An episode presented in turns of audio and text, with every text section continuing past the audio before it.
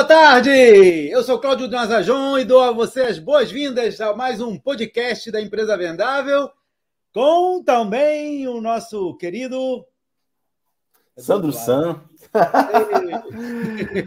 e aí, Cláudio, tudo bem? Como é que você está, cara? Tudo ótimo, tudo ótimo. Então, hoje a gente vai responder a pergunta do, do Fábio, né? Fábio Alba fez uma pergunta aí para gente. Vamos ouvir a pergunta dele e aí a gente continua já Bota aí. conversando. Toca aí. Sobre expansão. É, do medo que a gente acaba tendo de expandir, sabe? É, a gente tem os números dizendo que está vindo mais clientes, tem mais leads e tudo mais, mas isso requer uma coragem para a gente contratar, digamos, o dobro de, de funcionários que a gente tem. E como a gente lida com esse medo? Eu confesso que bate, sabe? Bate e, e, a gente às vezes é uma decisão que acaba sendo nossa, né? A gente tem que ter essa tomar essa decisão e, e queria uma ajuda nisso de como ir para cima. É, na verdade, basicamente, eu preciso investir em funcionários. É, não preciso investir em estrutura, não. É, é preciso, mas é pequeno. Não, não é nada significativo assim. E, e, ter a certeza de que esses novos vendedores vão atingir as. Porque eu sou uma empresa pequena, tenho 20 funcionários, então ainda trabalho numa escala muito pequena. Tenho três é. vendedores, por exemplo. Será que os novos, os próximos três vendedores vão vender tanto quanto os, os três que vendem hoje?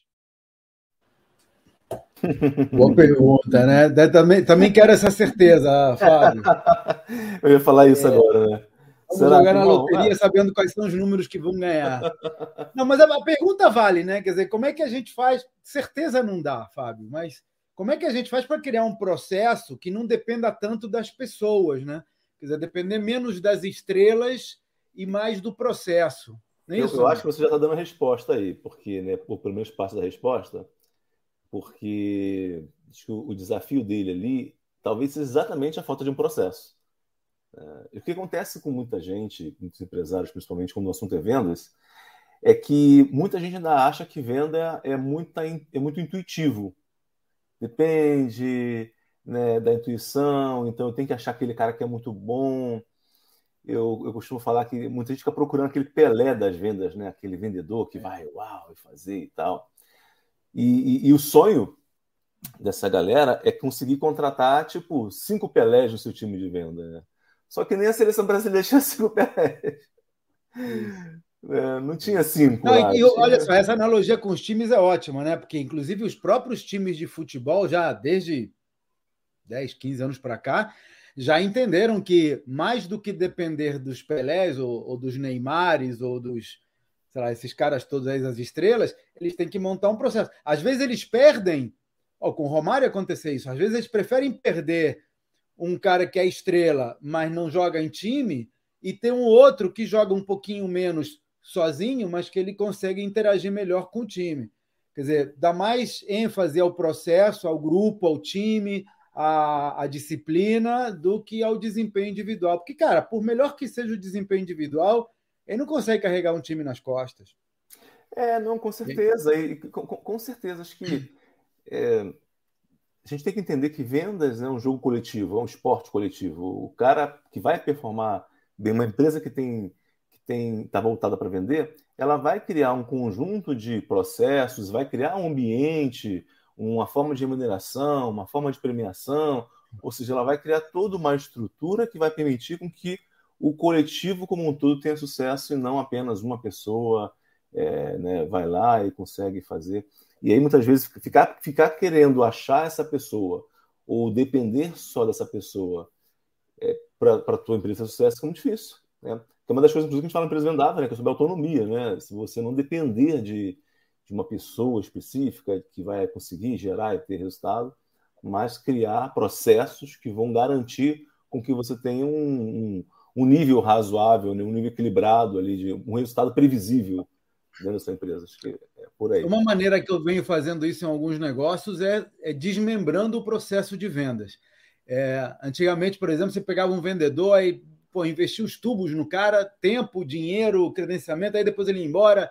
Era um para ensinar ele a fazer tudo, né? O vendedor tem que conhecer tudo. Vai numa loja, tem que conhecer todos os produtos. Vai num, vai num negócio de serviço, tem que conhecer todo o processo.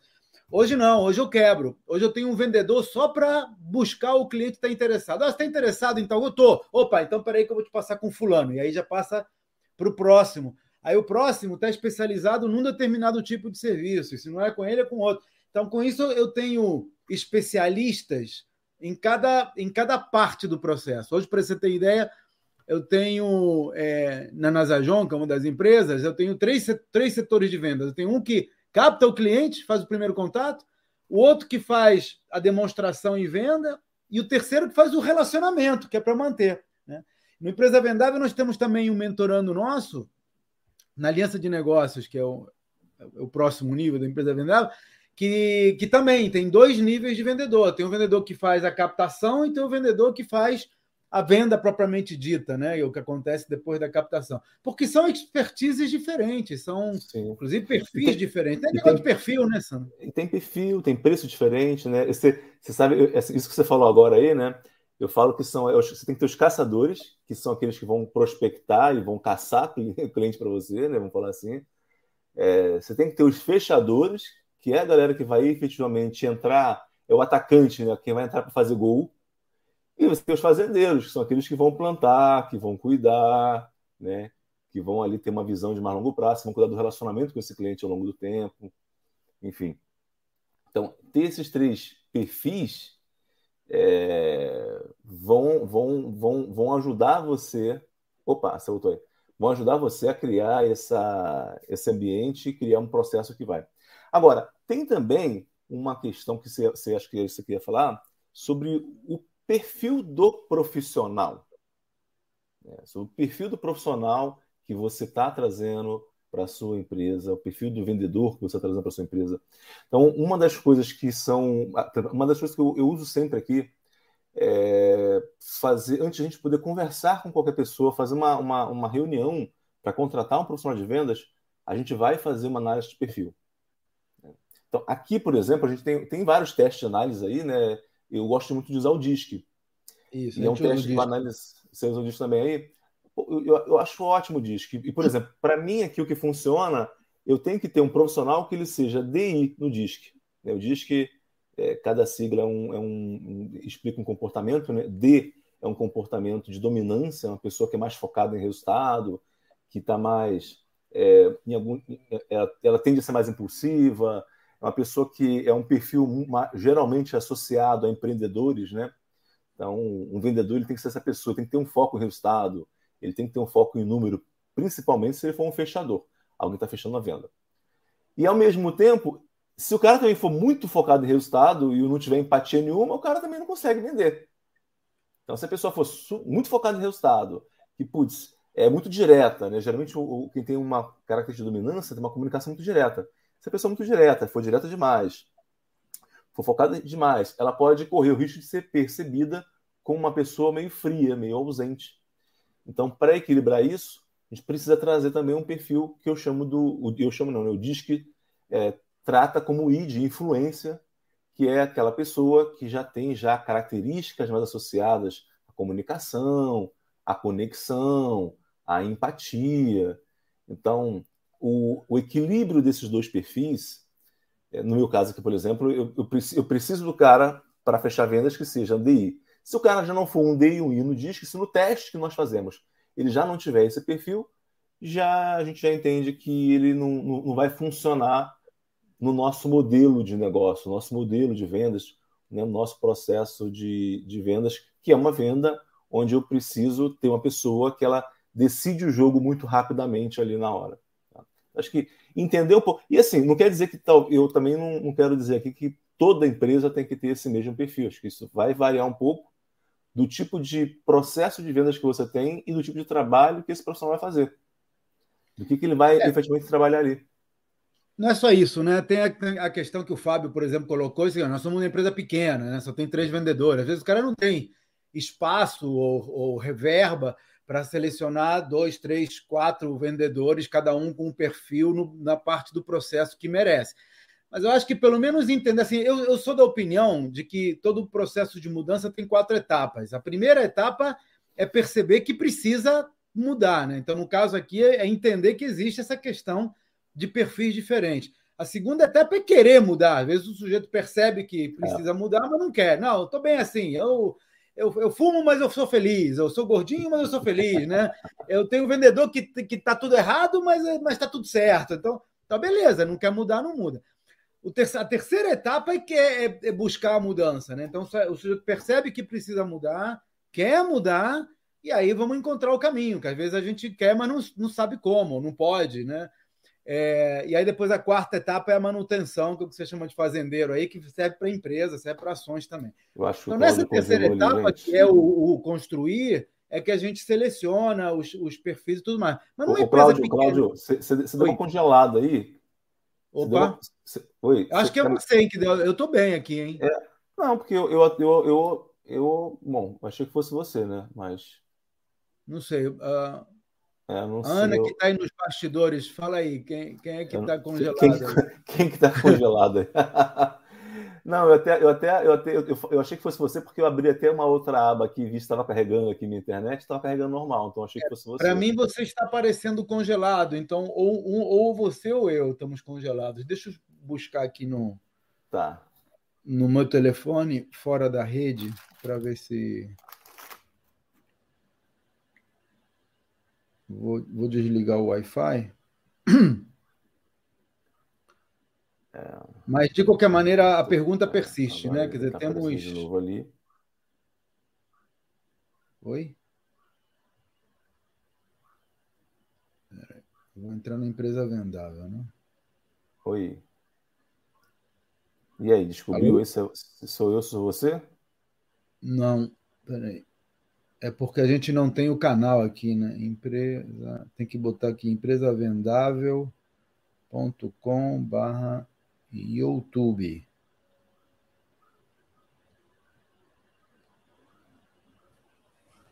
Vamos lá. Não, tá bom. Eu vou, eu vou, vou colocar aqui também, que aí eu, eu, eu, consigo ir olhando daqui e, se for o caso, é. eu vou, vou sabendo. Mas vamos Ó, lá. Mas aqui no meu, no, meu, no meu telefone, Não, no 5G, também, quem está congelado é você. Tá, tá bom. Vou olhar, vou acompanhar aqui. Mas então. agora descongelou também. 5G? É. É, tá ok, vamos lá. Vou, vou, vou, vou, vou monitorando aqui também. Aqui tô, tô com o telefone aqui também aberto aqui, que eu vou olhando. Se tá, tá ok. Beleza, vamos lá, mas continua, mas, mas continua então a sua explicação aí. Então, não, o que eu estava te falando é o seguinte: é que às vezes a, a empresa é pequena, vamos chamar pequena demais, para ter dois, três, quatro vendedores com perfis diferentes.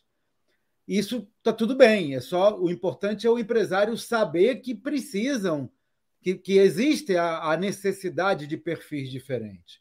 Então você não pode pedir. Meu pai falava, né, não dá para pedir pera para o macieiro. Então, desde que o empresário saiba que o, o, o, o, caçador é um perfil, o fechador é outro perfil e o fazendeiro é outro perfil, ele vai escolher aquele que é mais pertinente para ele naquele momento e assim que der, separa. O que não pode é ficar frustrado porque tem dois vendedores fazendo tudo e, e um faz melhor do que o outro, claro, porque são especialidades diferentes. Né? Acho que é. entender o, o, o problema é parte do processo. Não, com certeza. É, esse lance do perfil é, é uma coisa bem legal, porque é, até pegando o gancho dele, está falando sobre essa dificuldade, esse medo que ele tem, será que a pessoa né, vai, vai performar e, e, etc. E a gente sabe que muitas vezes as pessoas são contratadas pelo currículo e demitidas pelas, pelas atitudes, pelas competências, né? É, pelo modo como ela se comporta, pelo comportamento de uma forma geral. E acho que ele, ele olhar para essa coisa do perfil já vai, pelo menos, ajudar um pouco a, sabe, reduzir ali o risco de trazer uma pessoa que não tem nada a ver com aquilo que ele está querendo. E esse é um ponto importante. Então, no mínimo, ele se errar, ele não erra muito longe. Né? Ele, pode, ele passa perto, ou pelo menos, ele vai ser capaz de trazer uma pessoa que seja treinável. Porque, às vezes, você vai trazer uma pessoa que ela, sei lá, teve muito resultado com vendas de uma outra empresa, e aí você traz ela para o seu negócio, e no seu negócio ela não performa tão bem, porque o seu processo é diferente, porque ela muitas vezes vem viciada com uma forma de trabalhar, e quando chega ali para trabalhar com você, putz, né, ela encontra um outro ambiente, uma outra circunstância, às vezes uma outra característica do produto, e ela não, não se adapta para aquilo. E, e, o, pior, e o que é pior, porque assim, mudar, todo mundo está sempre mudando, mas muitas vezes ela não está aberta para receber feedback, ela não está aberta para receber treinamento. E se ela não tá, se ela não tem essa, essa postura de estar tá aberta para poder receber treinamento, para poder receber feedback, vai ser muito difícil ela conseguir se adaptar àquilo que você está querendo propor na sua empresa.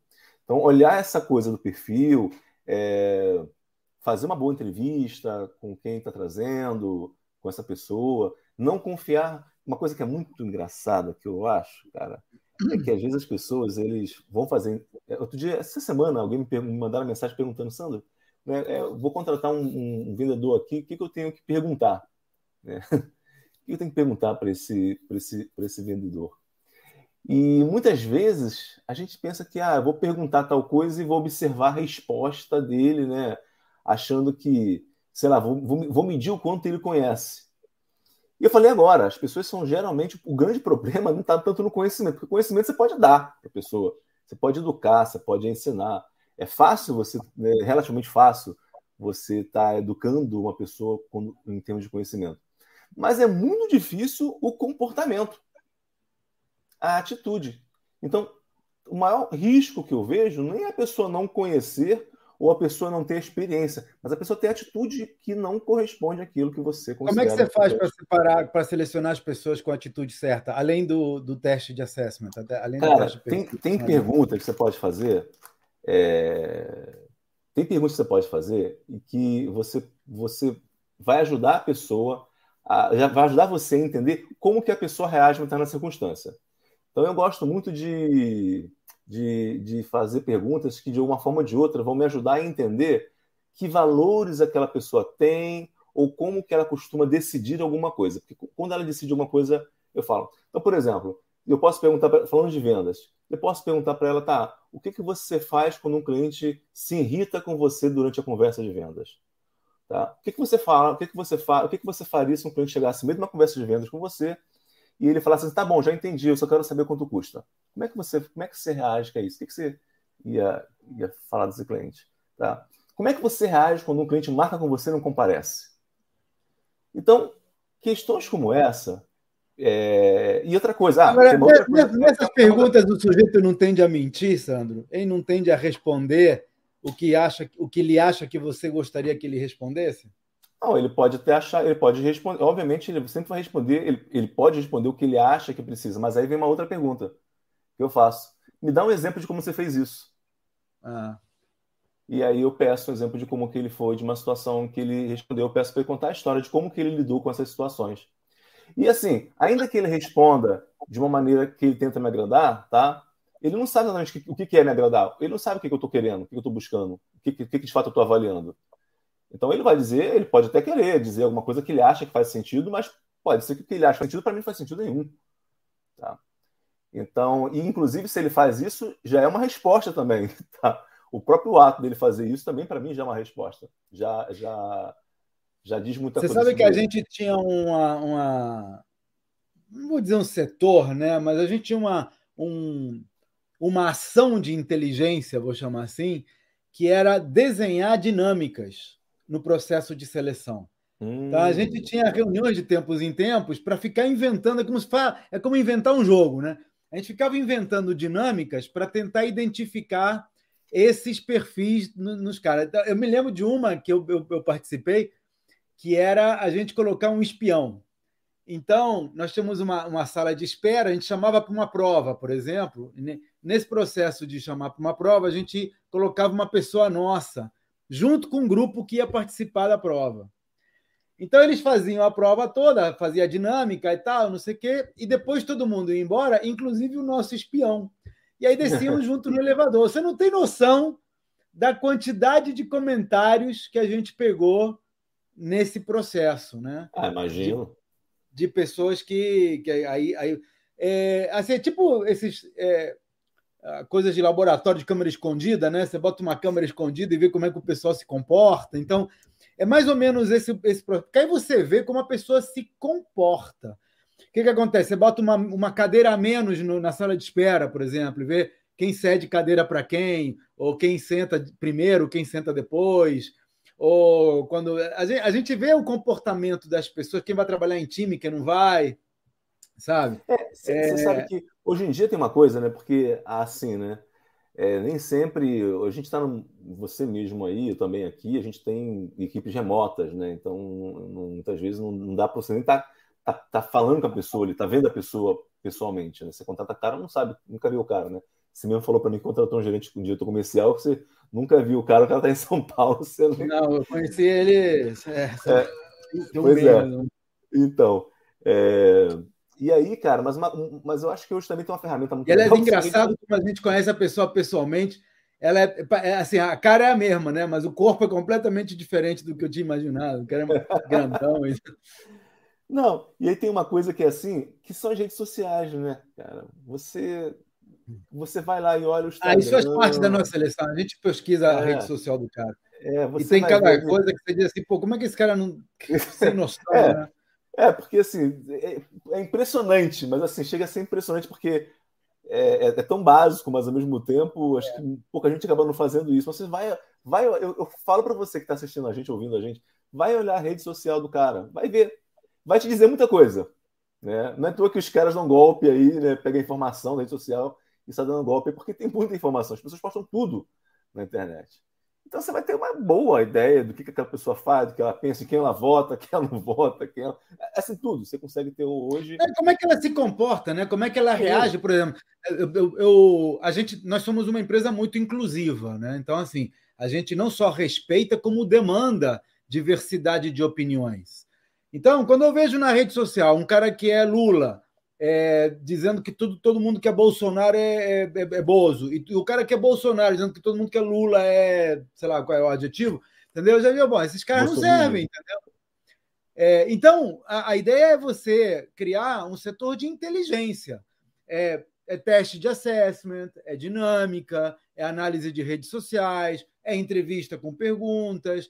A gente faz muita entrevista com pares também. Faz o cara falar com os colegas. Deixa eu perguntar uma coisa. Você tem, algum, você tem algum, alguma estratégia aí? Você é, busca pessoas ativamente, né? Você é, é, faz um trabalho de caça-talentos? Um dos problemas mais bem-sucedidos que nós temos é o de indicação interna. Inclusive, a gente ah. remunera, a gente, a gente compensa com um almoço para o cara que indicou e para o contratado. Então, é, a gente está com vagas em aberto. Então a gente bota lá, é, nas agentes indica, uma coisa assim. Se o cara indicar alguém para o RH e esse cara for contratado, ele que indicou e o sujeito que, que foi contratado ganham um almoço por conta da empresa. Ah, é, e aí, assim, como a empresa é um lugar bom para trabalhar, a, a, tendência é as pessoas indicarem pessoas que eles conhecem, que eles querem que venham trabalhar junto e tal. Esse é um programa muito bem sucedido, em que a gente na verdade, incentiva quem está dentro trazer mais gente. E aí e é bom, porque quem, você vai chamar a gente com quem você gosta de trabalhar, você não vai chamar claro, inimigos. Né? Claro, claro. A Hotmart tem um programa desse também, que é bem, bem conhecido lá. De indicação, né? De indicação, de indicação. Eles têm, porque o mercado concorrido, né? Mercado, programadores, né? Você, tá você também tem isso aí, né? Mas é um. É, é, como, como, eles demandam muito programador lá, é, eu, eu lembro que o JP falou uma vez que eles têm um programa forte lá o, o, principal canal de aquisição de novos colaboradores são, são os programas de indicação. É. Agora, outra, outra, uma coisa que a gente foge, já que estamos falando aqui de seleção, é headhunter, empresas de, de recrutamento e seleção. Vou falar aqui, acho que eu vou perder, vou perder votos, mas eu vou falar é uma experiência que a gente tem.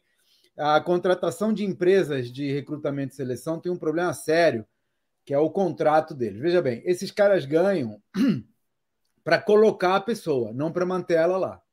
Então você contrata uma empresa de recrutamento, ele faz todo o processo que você está pagando, bota o funcionário aí. Se amanhã surge uma outra vaga de outro cliente com as mesmas características e passaram-se três, quatro, cinco, seis meses, ele sabe que ele botou aquele cara lá contigo e que ele está lá e que ele tem essas características e ele já não recebe nada mais contigo. Então a tendência é ele buscar esse cara que já está aqui contigo e botar no outro, entendeu? Então fica um. um, um ah, uma... E assim, isso no nível, é, no nível operacional não é tão prejuízo, não é tão preju, prejudi... prejudicial. Não dá, não dá tanto prejuízo. Mas no nível é, de altos executivos, cara, isso pode acabar com a empresa. Tá? A gente teve uma experiência, teve várias experiências dessas até que a gente desistiu e não quer mais trabalhar com empresas de, de recolocação, recrutamento e seleção. A não sei quando a gente contrata para recolocar um profissional nosso. Quando eu, quando eu quero contratá-lo para ajudar um, um, profissional nosso a conseguir emprego, aí, eu, aí a gente contrata. Mas para contratar a gente, eu fujo que nem diabo da cruz, porque ele bota hoje, amanhã ele tira. Caramba, e tira ele e mais uns três ou quatro, né? Porque aí vai, vai um vai indicando o outro. É, é o negócio deles, né?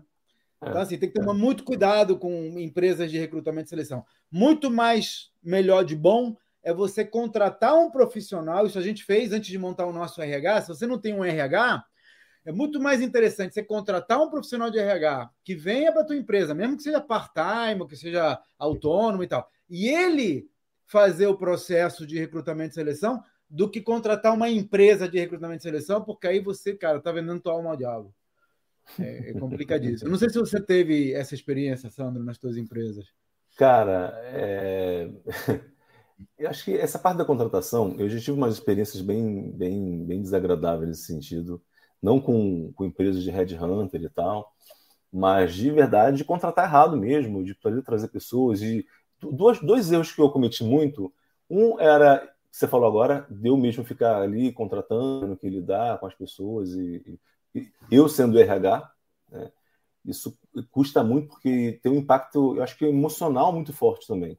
Porque você fica lidando com muito problema, cada um que chega tem, um, tem uma, uma queixa, tem um desafio, tem uma, sabe, um, um, problema em casa, um problema com a família, com a mãe, e no final tu vira meio que um para-raio, porque fica um monte de problema, isso emocionalmente tem um peso, cara, que é absurdo, e às vezes a gente meio que é, não, não considera eu acho que, pelo menos eu não considerava, né? Eu não considerava o peso emocional que isso trazia, ter que lidar, é, ter que eu mesmo cuidar de todas as questões que envolvem as pessoas. Isso é muito desgastante.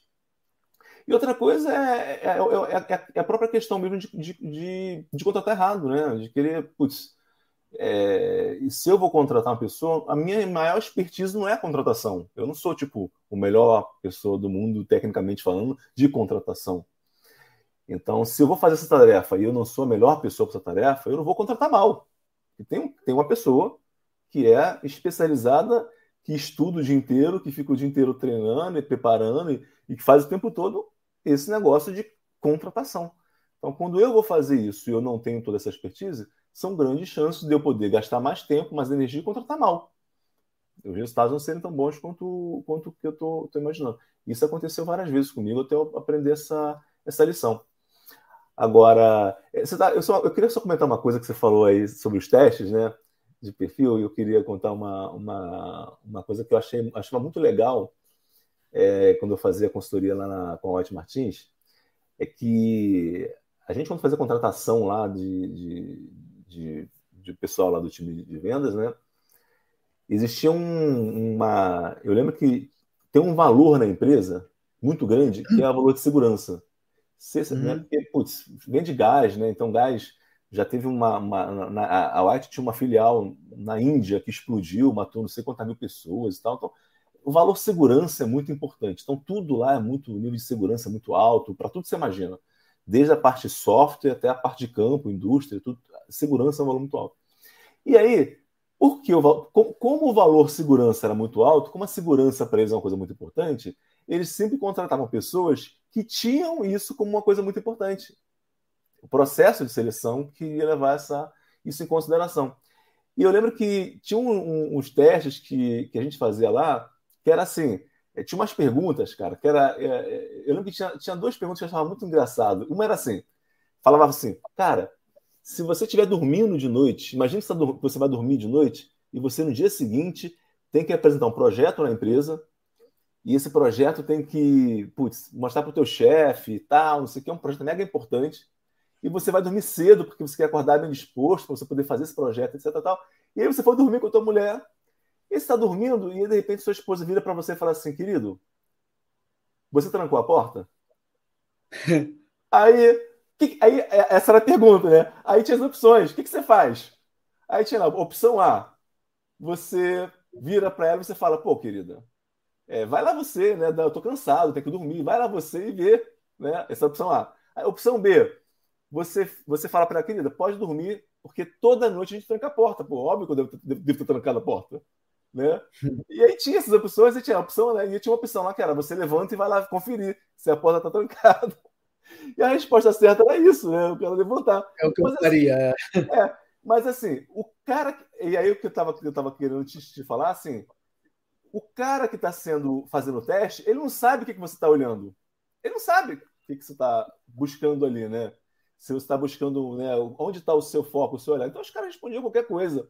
E a resposta certa era essa, né? Você vai lá, levanta e coloca é, resultado. Provavelmente tinha outras perguntas que levavam também para o mesmo perfil, porque a, Sim, não, eram várias, é... eram, Tinha uma outra pergunta, tipo assim, putz, é, era uma pergunta, eu tinha pergunta mais ou menos assim, é, você está indo, tá indo trabalhar e você está levando seu filho para a escola, você está, né, tá, e você tá, e, putz, tem um problema lá, teu filho atrasou, você está levando, você está indo na rua, e aí você é, chegou na rua e a escola do seu filho fica do outro lado da rua. O que, que você faz?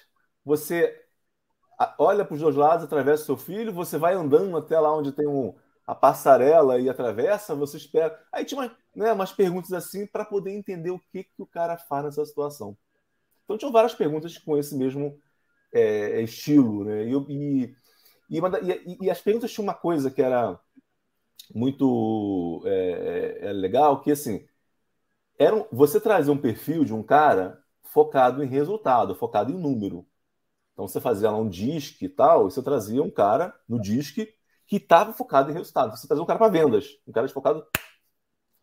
Só que ao mesmo tempo, quando você fazia esse teste, o que, que você queria fazer? Você queria entender se o valor segurança dele estava acima do valor resultado. Ou seja, eu quero um cara, eu quero um cara que tenha, que queira muito resultado, mas eu quero, eu não quero que ele coloque o resultado acima da segurança.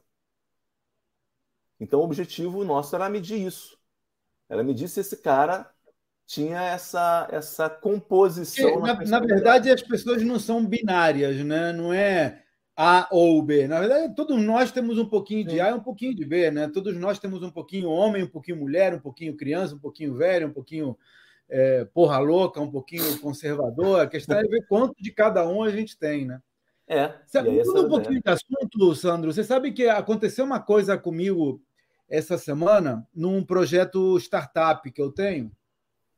E acho que pode servir para algumas empresas. Nós, nas, nas empresas de médio porte para grande, esse problema já está resolvido, porque normalmente você não tem uma só pessoa trabalhando. Mas a, a raiz do, da pergunta do Fábio, de pô, nós somos uma pequena empresa, temos pouca gente. É, eu tenho um projeto que a gente agora começou com três pessoas uma em cada setor. Nós, é, era um time, imagina um time de futebol de três pessoas, né? um time de, de jogo, vai, com uhum. três pessoas, que você precisa dos três. Então você okay. precisa de um levantador, precisa de um, de um jogador, precisa de um fechador, sei lá. Eu, eu tenho, no meu caso, eu precisava de um, é, de um multimídia, de um redator e de um gestor de tráfego. Esse era o time.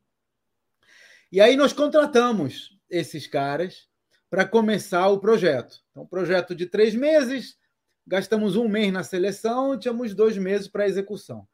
E 15 dias depois, uma das pessoas vai embora, e 15 dias depois, a outra das pessoas vai embora. Por que, que vai embora? Porque a gente contratou como projeto, era um projeto de três meses, e elas arrumaram emprego. E aí preferiram, obviamente, dar prioridade ao emprego do que ao projeto, embora esse projeto servisse de porta de entrada depois para um, uma poss possível contratação. Bom, o ponto aqui é que, por causa da saída de uma pessoa, eu atrapalhei o resto dos outros e, por causa da saída de duas, acabei com o projeto. tive que pausar o projeto, porque não tem sentido a outra continuar sem, a, ah. sem as primeiras duas.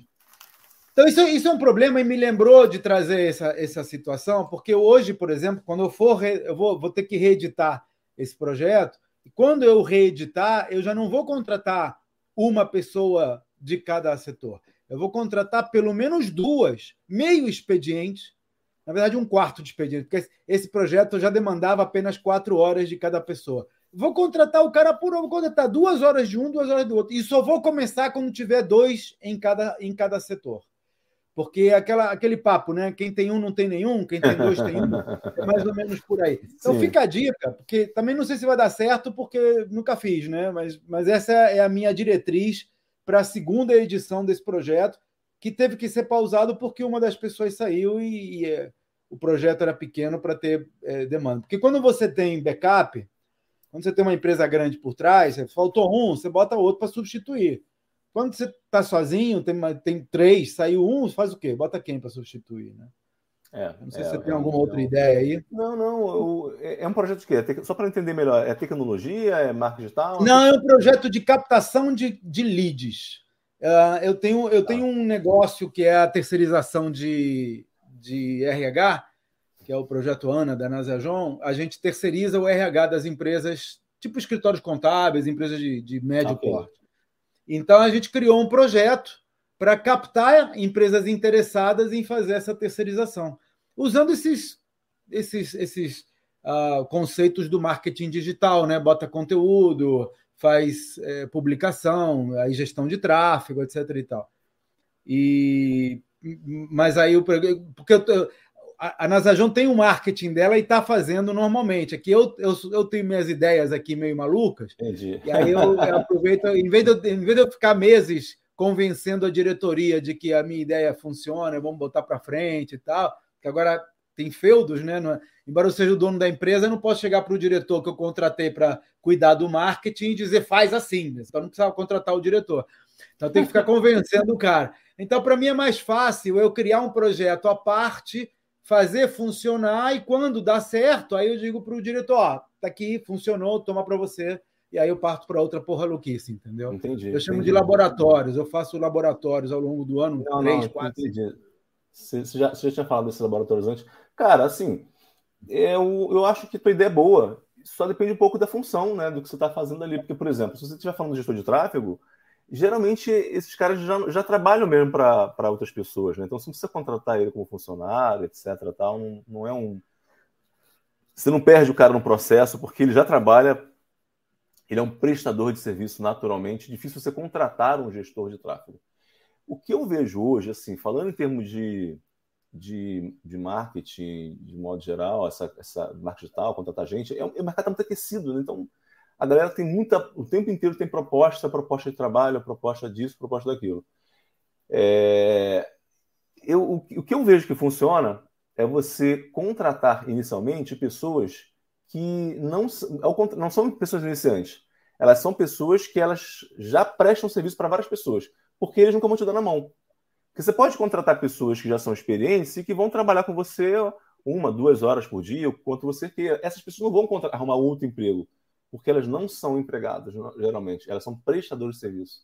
Então, eu iria nesse caminho. Eu vou, eu vou, ter, vou, vou terceirizar, ainda que saia mais caro pelo momento. Assim, não é nem que saia mais caro, porque, na verdade, se você compõe em termos de horas, não sai mais caro. Mas se você fosse contratar uma pessoa experiente, seria muito caro. Mas contratar um serviço de uma pessoa experiente, ou contratar uma, duas horas de uma pessoa que é mais experiente, não é tão, tão caro. Mas eu contrataria isso, eu contrataria pessoas que já sabem, que já são maduras, é, até assim, pessoas que vão é, te dar as ideias, vão trazer as ideias. Não pessoas que você tem que dar as ideias para elas, mas pessoas que vão chegar para você com várias ideias diferentes, com várias referências diferentes, vão ver o que você quer fazer e vão falar, cara, faz assim, faz assado, é, que vão servir como consultores ali, entende, para você. Então, vai, vai, te agregar muito mais do que tu pegar um estagiário, alguém está começando, está aprendendo. Principalmente se você está fazendo um laboratório, você quer validar. Você, tem, você tem pouco tempo, você tem três meses para validar um negócio. Não dá para você pegar alguém, treinar alguém para fazer isso. Tá? Tem que pegar alguém que está pronto, que está ali, que já sabe fazer, que já tem, de preferência, tem experiência, tem feito uma coisa parecida com aquilo que está prestando serviço para várias pessoas no mercado. Tem outro benefício também, é, Cláudio, que eu uso muito aqui, tá? Quando você contrata gente assim, essas pessoas têm vários contatos, várias parcerias e eles trazem negócios para você. Olha. Tá? Eles trazem negócios para você junto com ele. Então eles vêm com eles, trazem, eles abrem portas para você. Eles trazem é, é, outras coisas, outras pessoas, outras conexões, outros contatos. Então, o que você está dizendo é que vale mais a pena terceirizar as tarefas que são terceirizáveis, não é tudo, né? Mas tudo que puder ser terceirizável, terceiriza com empresas ou com agências ou com pessoas, pessoas. que já estejam prestando serviço para outros. Que aí você, por um lado, vai ser mais um, mas por outro lado, o fato de ser mais um te garante uma certa estabilidade também, né? Exatamente. Ele não vai querer perder você como cliente, vai te tratar melhor, vai estar mais focado no resultado que ele vai te entregar, porque ele quer renovar aquele negócio, ele quer renovar aquele tipo de acordo, e vai trazer vários outros benefícios que vão, que vão te ajudar em, de, em diversas maneiras. Então, é... É, agora, indo nessa tua linha, eu, eu ontem fiz um, um acordo dessa forma e eu estava me coçando para negociar o valor, me coçando, porque eu, eu, eu tenho, o cara fala um valor, e eu falei, cara, não vou negociar o valor, é, não vou negociar o valor, porque aí eu vou ser mais um cliente desse cara, mas vou ser um cliente interessante do ponto de vista financeiro, né? Porque você tem cliente que paga pouco, tem cliente que paga na média, tem cliente que paga muito. Se eu tiver que dar atenção, eu vou dar o melhor cliente, o cliente mais claro. rentável. Não necessariamente é o que paga muito, mas é o que dá menos trabalho, é o que dá menos. Enfim, eu, eu tenho uma série de características que tornam esse cara mais interessante. Então, eu quero me tornar um cliente interessante para esse fornecedor, para, é, embora sendo apenas mais um, eu ser um mais um é, prioritário. É. Né? Mas você sabe que eu tenho, eu tenho uma estratégia para poder contratar gente, né? Que eu uso desde quando eu comprava empresa, vendia empresa e tal. Que eu, dependia muito de contadores, etc. E é assim, eu geralmente tendo a contratar e, e, e, e, pagar caro no primeiro, primeiro negócio. Então, o primeiro negócio é um negócio que eu geralmente faço questão de pagar mais caro, de pagar bem. Tá? E aí, paga bem por quê? Até porque eu sei que eu vou exigir muito. Então, primeira coisa que eu faço, eu faço, eu, eu quero fazer um negócio que eu vou pagar bem. Vou, vou pagar. Agora mesmo, acabei de contratar um cara fazer um trabalho para mim aqui, é um, é um trabalho em design, um trabalho até simples. E tipo, putz, se ele tinha preço lá de 200, de 300, aqui, eu falei, cara, eu quero o pacote mais caro que você tem. Paguei o mais caro que ele tem lá. Hum. E o cara fica, tipo assim, apaixonado, porque, velho. Outra coisa que eu vou fazer, eu pago antecipado.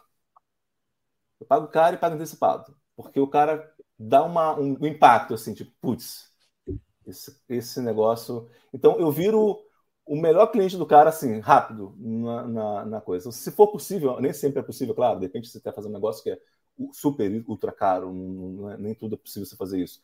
Mas sempre que possível, você paga caro. Você quer ver uma coisa que eu fazia quando eu, quando eu comprava empresa? Eu tinha. A minha principal fonte de novos negócios eram os contadores. Porque os contadores sempre sabiam a situação das empresas, se a empresa está vendo bem, está vendo mal, se tinha alguém querendo vender uma empresa, etc. Tal. E aí eu criei uma, uma política que era o seguinte: eu dava uma comissão por indicação que cada contador me dava de uma empresa. Essa comissão variava, geralmente entre 2 e 5 mil reais por uma indicação. Muitas vezes, quando eu conhecia um contador, alguém apresentava um contador novo e tal, eu fazia o seguinte: eu falei, cara, eu vou te dar 5 mil por indicação e eu, eu dava antecipado. Eu dava os 5 mil sem o cara me dar indicação nenhuma. Ué. Eu falava, ó, já vou deixar de crédito com você. E aí, aí o cara ficava me devendo. e ele já ficava naquela, tipo, ele, pô, ele ficava me devendo. E era impressionante, porque, cara, no dia seguinte esse cara tava me ligando, tava me procurando, porque ele queria mais. Né? Queria... Você sabe que isso é um gatilho, né? O gatilho da reciprocidade. A gente sempre que recebe alguma coisa fica naturalmente, tem, tem de tudo, né? Tem os, sim, sim. os curva. Mas normalmente a gente tende a, a, a dar de volta rapidamente algo que a gente recebeu, né?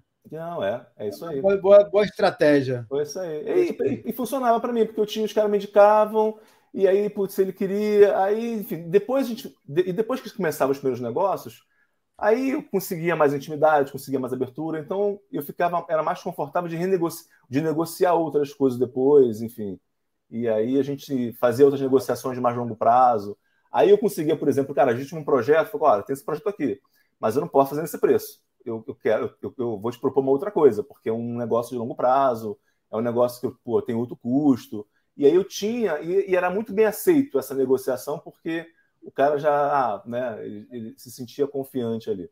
Eu acho que quando você chega na primeira vez e você já regateia muito, renegocia muito, já puxa muito, já começa com uma relação meio estremecida ali, sabe? Meio, meio fragilizada de alguma forma, o cara sente, ah, né? Meio que uma obrigação, ele não está feliz de ter você ali, sabe? Que o cara não, não, não tá feliz. Eu lembro também uma vez, eu tinha uma empresa, tive uma empresa que lá nos em 2012, 2013, a gente fazia ligação para fechar venda no telefone de cursos digitais de lançamento. Então a galera fazia lançamento, a gente fazia recuperação de vendas. Eu tinha uma empresa fazer isso. E aí eu fui uma vez, é, eu, eu, fui negociar com o Érico, o Érico, o Érico Rocha. É, aí a gente sentou, né, ele, ele contratou, a, me contratou para fazer isso para ele e tal. Aí, sentei, aí a gente começou a falar como é que ia fazer. Aí chegou lado do preço, eu falei o preço, quanto é que era, cobrava um percentual da gente, e era, e era caro, sabe? Era um, era um percentual alto. E aí o Érico respirou assim, aí ele, putz, ele falou, não, tudo bem, eu vou, eu vou ver aqui e te falo. E aí depois o, o, Hugo veio falar comigo, né? E aí o Hugo, irmão dele. E o Hugo falou, não, Sandrão, eu vou te pagar o que você pediu, cara. Eu vou te pagar porque assim, eu falei pro meu irmão que, cara, para fazer esse negócio, cara, tem, não, eu, não quero, eu não quero discutir com você um preço e e depois achar que, putz, né, você não está fazendo o melhor trabalho que poderia fazer, etc. É isso, tal. É isso, é eu achei legal essa, essa, essa, essa visão, porque é a minha, é a minha, é a minha visão também, tá? na hora de fazer esse tipo de, de negócio. O que pode acontecer? Se você está pagando muito caro, depois você negocia se você a, a entrega, mas é, a ideia é a gente se tornar um cliente interessante para o outro lado, né? Ou um fornecedor interessante. Tem que ser bom para os dois lados. Por isso que essa, essa coisa de regatear preço e querer chegar no mais barato, é, em todos os. Vezes, se você não puder, tudo bem, é, é, isso ou nada. Mas se você puder, regatear por regatear. Eu, por exemplo, parei de, de, de, de regatear preços. É, em, em, muitos, em muitas situações que eu regateava naturalmente, por viés, assim, era, já estava acostumado, né? Coisa... eu hoje não regateio, só quando ou não posso, se eu não puder, beleza. Mas se eu puder, eu pago o preço do cara, porque aí eu sei que eu vou ser um cliente interessante. E, eventualmente, depois, o que eu faço é, é renegociar, como já renegociei. Uma vez eu aluguei uma, uma sala é, que já vinha mobiliada e tal, e tinha outras, outros pretendentes, e depois veio a pandemia, eu negociei o valor do, do aluguel, então tá um pouco por aí. Sandrito, vamos falar aqui do empresa vendável. É, o que, que você acha que o empresa vendável, o que, que, uma, que acha que uma empresa vendável deve adotar como padrão na no recrutamento e seleção, para a gente meio que se encaminhar para o final aqui desse nosso papo? Quais são os, os segredos, assim, quais são as dicas que você daria para uma empresa que quer se tornar uma empresa vendável, uma empresa que tenha valor independente do dono, é, para ela poder avançar nesse nessa área de recrutamento e seleção? Cláudio, eu faria um resumo do que a gente falou agora. Né? Acho, que eu, acho que o que a gente falou até agora, até de, uma, de modo ou de outro, a gente passou aí por várias dessas etapas. É, se eu fosse resumir aqui esse papo nosso de hoje, eu diria que começando a ter processos muito claros, né? começaria a ter processos muito claros da sua área de vendas. Dois, é, definiria perfis de, de profissionais, né? Teria muita, muita, é, enfim, definir esses perfis. Três, dividiria a venda em fases, ao invés de, ah, eu tenho que ser um cara que sabe prospectar, fechar e administrar o cliente. Não, eu vou dividir. Né? Eu vou dividir. Ah, essa mais vídeo vai ficar mais caro? Cara, você está falando de área de vendas. A área de vendas é uma área produtiva. Não é uma ela, ela, em tese se paga, né? Se paga. Em tese, o, vendedor ele tem que pagar o seu salário. Então... Se paga, se paga, né? Se paga. Hoje tem um processo, na cliente alto valor, tem um processo de vendas que a gente paga pelo recrutamento, a gente paga pela venda e a gente paga pela gestão. Então, para cada é, é, etapa dessa, existe uma remuneração. E essa remuneração entra na conta, no, no cálculo de preço quando a gente vende produto. Então, dividiria a venda em, em fases. É, de, colocaria alguém para cuidar das pessoas, né? alguém para poder fazer esse trabalho, né? recrutar, sei lá, acho que teria, tira, tiraria isso aí das costas do, do dono, né? porque se você então é uma pessoa que gasta muito tempo fazendo essas coisas ou lidando com problemas de funcionários, etc. Tal, então nem que fosse como o Claudio sugeriu por um tempo parcial, mas contrataria alguém para poder é, é, receber as questões, tratar, lidar. Hoje em dia tem até escritório contábil que faz isso, inclusive. Eu, já, eu, eu conheci um cara ali que um que fazia esse trabalho, ele acoplou esse, essa função dentro do, do serviço da, deles lá. Mas, enfim, é, acho que acho que eu resumi. Acho que esses são os principais pontos aqui que a gente falou hoje que vão ajudar esse empreendedor a, a a, a criar, esse empreendedor que quer criar uma empresa vendável a estruturar um RH que funcione. Ah, e tem uma coisa que a gente não falou aqui que eu acho que é, é importante também incluir o ambiente, a cultura do, do, negócio, criar um bom ambiente de trabalho, que isso é uma coisa que a gente fala muito em, em, nas nossas reuniões, mentoria, etc. Tal. A gente não falou aqui, mas é um ponto importante também, porque se você não tiver um bom ambiente de trabalho, um, um, tema de podcast, né? Pode ser um tema de podcast, pode ser um criar um ambiente de... de trabalho. Aliás, você que está nos ouvindo, se você quiser mandar o seu a sua pergunta, o seu, o seu depoimento, a sua colocação, entra no grupo de WhatsApp, que é o empresavendável.com/whatsapp e grava um vídeo, um, dois, três minutos com a sua colocação e manda para o admin do grupo.